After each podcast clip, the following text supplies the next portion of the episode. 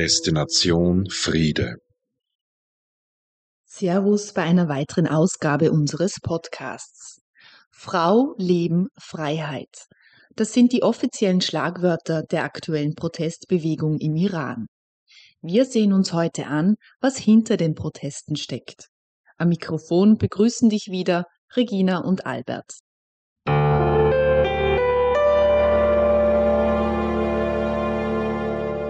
Geschlagen, misshandelt und schließlich im Koma verstorben. Dieses brutale Schicksal widerfuhr der 22-jährigen Iranerin China Massa Amini. Doch wie ist es dazu gekommen? China Massa Amini. Sie gehörte der kurdischen Minderheit im Iran an. Nach ihr wird jetzt eine Straße in Wien benannt. Aber wer ist sie? Im September 2022 wurde China von der Religionspolizei in der Hauptstadt Teheran festgenommen, wegen angeblich falschen Tragens ihres Hijabs. Nach ihrer Verhaftung wird sie von den Beamten geschlagen und misshandelt. China fällt ins Koma und stirbt. Wir haben mit Iranerinnen und Iranern bzw. iranischstämmigen Menschen im deutschsprachigen Raum gesprochen, die hier anonym bleiben möchten. Wie ist die Situation von Minderheiten? Wie steht es um die Rechte der Frauen? Ganze meine Familie sind da und äh, äh, ich habe auch Freunde, die, die, die Minderheiten sind und auch die Frauen. Äh, die haben fast keine Rechte eigentlich, kann ich sagen. Das heißt, so, ich sage von Menschenrechten, wenn wir reden, normale äh, Bürger, wenn man nicht einfach äh, äh, Gender schauen, Männer, Frauen, gibt es keine Menschenrechte. Und sicher für Minderheit gibt es gar keine. Deswegen sehr, sehr, sehr schlecht ist. Ich kann sagen, nach der, der, dieser Bewegung, Massa Amini-Bewegung, kleine, kleine Bewegungen oder Verbesserungen sieht man. Aber das, das ist nicht was, was die, diese, diese Leute wollen. Die Gewalt gegen China Massa Amini und ihr Tod haben eine landesweite Protestwelle im Iran ausgelöst.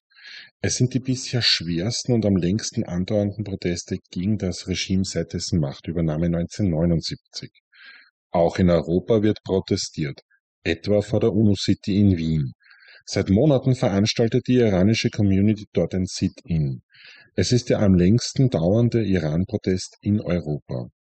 Im Gespräch haben wir die durch Gina Massa Aminis Tod entstandenen Proteste im Iran thematisiert.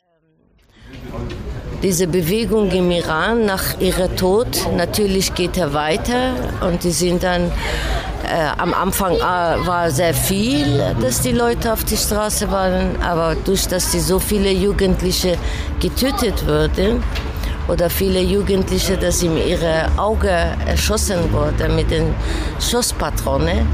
Die, die sind sehr vorsichtig jetzt und die kommen nach Themen raus und die versuchen, dass die diese Bewegung immer am Stande zu behalten. Mhm. Und äh, wir sind auch genauso auch dafür da. So, und wir haben gesagt, solange die Menschen im Iran auf die Straße sind und für, für ihre Freiheit kämpfen, kämpfen wir auch mhm. hier.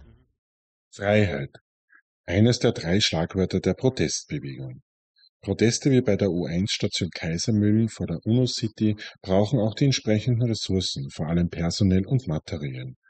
Das Wiener Protestcamp ist rund um die Uhr besetzt. Circa 80 Personen wechseln sich hier Tag für Tag in Schichten ab. Mit Flyern und Infomaterial bzw. in Gesprächen wird auch auf die Situation der Menschen im Iran aufmerksam gemacht. Das Protestcamp, bestehend aus einem Zelt, Tischen, Sesseln und unter anderem einem Wasserkocher ist in Europa einzigartig. Nur in London gibt es Ähnliches. Auf der Grünfläche neben dem Zelt sind Platten angebracht, die Grabsteine darstellen. Darauf sind Bilder von Kindern, die vom iranischen Regime ermordet wurden. Kerzen, Stofftiere und Kunstblumen dienen als Grabschmuck. Wie lange wird diese Form des Protests in Wien noch stattfinden? Wir versuchen so lange bleiben, wie wir Kraft haben und im Iran verlangen, weil die, dieser Ort jetzt ist er sehr bekannt. Die ganze äh, äh, Land weiß, dass, dass wir hier sind. Im Iran wissen, dass wir hier sind. Und die bekommen wir immer Nachrichten aus dem Iran. Macht er weiter, ihr gebt uns Hoffnung. Hoffnung, dass sich an den Verhältnissen im Iran etwas ändert, haben besonders auch die jungen Leute. Wie aus einem Flyer einer der Wiener Proteste hervorgeht, protestieren Iranerinnen und Iraner aus sämtlichen Landesteilen, aus unterschiedlichen Bildungsschichten und Berufsgruppen nicht nur gegen die Sicherheitsbehörden, sondern auch gegen die Staatsführung und das politisch-islamische System. Als treibende Kraft hinter den Protesten stehen meist junge Frauen. Die Rechte der Frauen im Iran werden vom Regime permanent verletzt. Die jüngsten Unruhen haben die jahrelangen Schikanen, Unterdrückung und Brutalität des Regimes noch deutlicher gezeigt. Viele Menschen im Iran wollen die Freiheitseinschränkungen und die Verstöße gegen die Menschenrechte nicht länger tolerieren. Du hast keine freie Meinungsäußerung, du hast keine Freiheit für die äh, sich entscheiden, was du anziehen kannst. Äh, du kannst nicht äh, deine Glauben äh, äußern überhaupt und viele, viele andere Dinge. Das kann man bis morgen zählen, was dir nicht erlaubt ist und was da erlaubt ist. Große Teile der Bevölkerung stehen hinter den Protesten bzw. den Anliegen der Protestbewegungen. Es gibt aber auch regimetreue Iraner. Ich kann sagen, äh, je nachdem von welcher Gruppe wir reden. Es gibt unterschiedliche Gruppen, Gruppen, die mit, mit dem Regime eigentlich in Kontakt sind und für diese Leute ist dort ein Paradies, weil die verstehen diese Ideologie und die können, können damit klarkommen. Und eine, so sagen wir, die, die Opposition, in, interne Opposition nenne ich, die Leute, die gegen Regime sind, aber die können nicht machen, weil Regime, jeder weiß, wie, wie, wie wie schlecht behandelt umgeht mit, mit, mit solchen Leuten, mit Opposition. Und manche, wir nennen äh, die, die graues Volk, die, die inzwischen sind und je nachdem, was passiert, manchmal sind in dieser Seite, manchmal sind in der anderen Seite. Und äh, eine, so diese graue Zone, kann ich sagen. Ja. Genau. Und die, diese Zwischen äh, sind auch unterschiedlich. Manche haben keine Interesse an Menschenrechten interessiert, so diese äh, Maslow-Pyramide, wenn man das sieht, einfach diese erste, was man braucht, das ist wichtig und ist egal, ob da oben äh, radikale Islamisten sind oder eine Regierung wie Schweiz dort ist, ist egal. Die wollen einfach was zum Essen haben, was zum Leben haben, was zum Anziehen haben und ganz normales Leben haben. Normales Leben nicht wie Europa, sondern in Nahost man. Man sollte nicht einfach diese, diese Standard hier einfach vergleichen mit, mit Iran. Und äh, deswegen äh, Situation Menschenrechte im Iran, wenn man so sieht, allgemein nicht gut ist. Warum? Weil die Leute, die zufrieden sind, äh, haben auch keine Menschenrechte dort. Weil je nachdem, was diese Ideologie sagt, die haben Rechte. Die haben nicht ganze Standard Menschenrechte dort. Äh, schlecht, sehr schlecht kann ich sagen, überall in alle anderen, alle ganz, generell von 0 bis 10 Skala kann ich sagen 1 oder 2. Wie ist es zur aktuellen politischen Situation gekommen? Dazu müssen wir einen Blick in die Geschichtsbücher werfen. In den 1970er Jahren kam es zu Massenprotesten gegen den damals herrschenden Schah. Die Einsatzkräfte reagierten mit Gewalt. Zwei Ereignisse befeuerten diese Proteste weiter. Einerseits der Brand in einem Kino im Südwesten des Landes, bei dem 400 Menschen starben und der Geheimdienst des Schahs als Brandstifter verdächtigt wird. Andererseits das brutale Vorgehen von Einsatzkräften gegen eine Demonstration in Teheran am 8. September 1978. Die Opposition sprach damals von mehreren hundert Toten. Am darauffolgenden Schwarzen Freitag wurde landesweit gegen das Schah-Regime mobilisiert und ab November befand sich das ganze Land im Generalstreik. Die islamische Opposition nutzte die Gunst der Stunde. Anfang November 1978 forderte Ayatollah Khomeini die Abdankung des Schahs. Ursprünglich war die iranische Revolution in erster Linie von liberalen Intellektuellen, Kommunisten und Nationalisten getragen worden. Aber Ayatollah Khomeini entwickelte sich aus dem französischen Exil zunehmend zur Führungsfigur der Demonstrierenden. Schließlich verließ der Schah das Land und Khomeini landete am 1. Februar 1979 öffentlichkeitswirksam in Teheran. Im März 1979 stimmten 98 Prozent für eine islamische Republik. Es wusste aber kaum jemand, was das konkret bedeuten würde. Khomeini schaffte es in weiterer Folge aus der iranischen Revolution eine islamische zu machen und schaltete demokratische Kräfte, liberale und islamomarxistische Oppositionsgruppen erfolgreich aus. Im Rahmen einer sogenannten Kulturrevolution wurde die Islamisierung des Justiz- und Bildungswesens sowie der Wirtschaft und Medien vorangetrieben.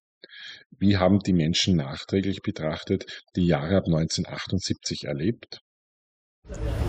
Eigentlich, das war nicht geplant, dass die eine islamische Republik so wird, aber dann nach einem Jahr, dann nach einem Wahl haben dann die Leute entschieden eigentlich oder das kann man nicht sagen, eine das war Bevölkerungsentscheidung, mhm. aber die haben danach, ein Jahr danach wieder die nackte Wahrheit von diesem Regime erkannt und da haben dann besonders Frauen angefangen, ähm, gegen Hijab auf die Straße zu gehen.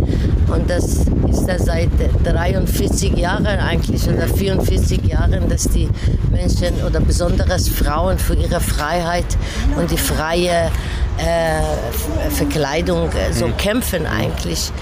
Äh, viele äh, Frauen sind äh, verhindert, eine, ihre Lieblingsjob oder ihre Lieblingsklamotten anziehen. Äh, Klamotten ist der, die haben keine Freiheit, dass mhm. diese äh, volle vorgeschriebene Schritte für die Frauen äh, beengt das ihre Bewegung einfach und die können nicht äh, sich als Frau einfach so bewegen in dem Land.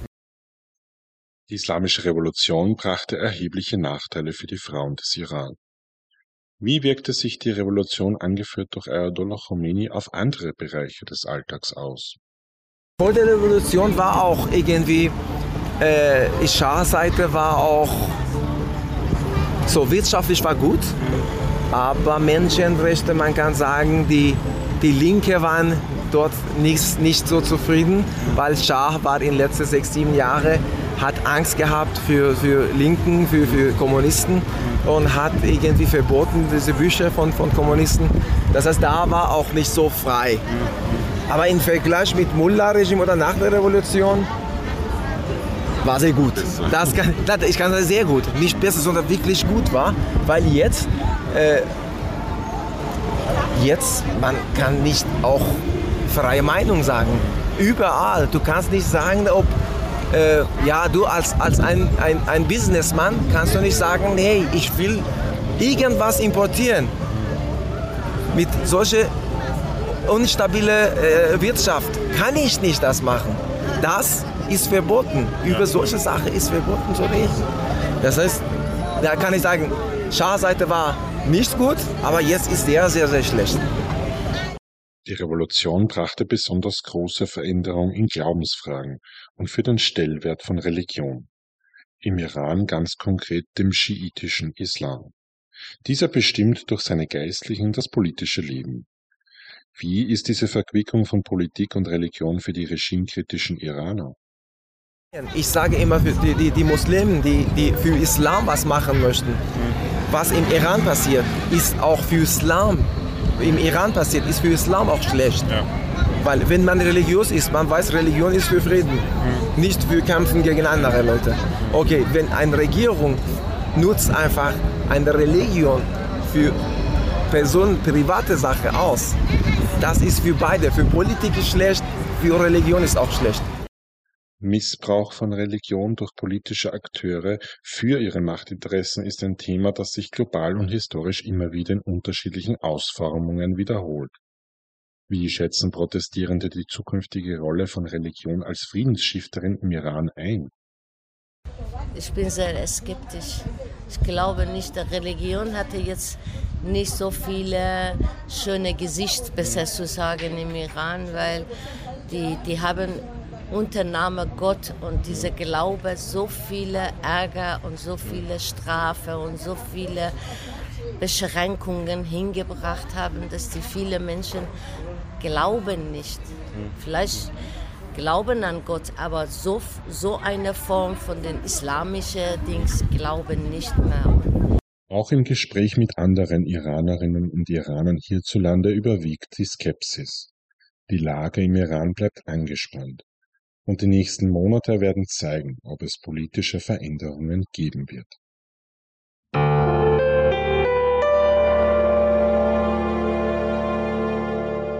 Wir bleiben jedenfalls thematisch dran an den Entwicklungen im Iran.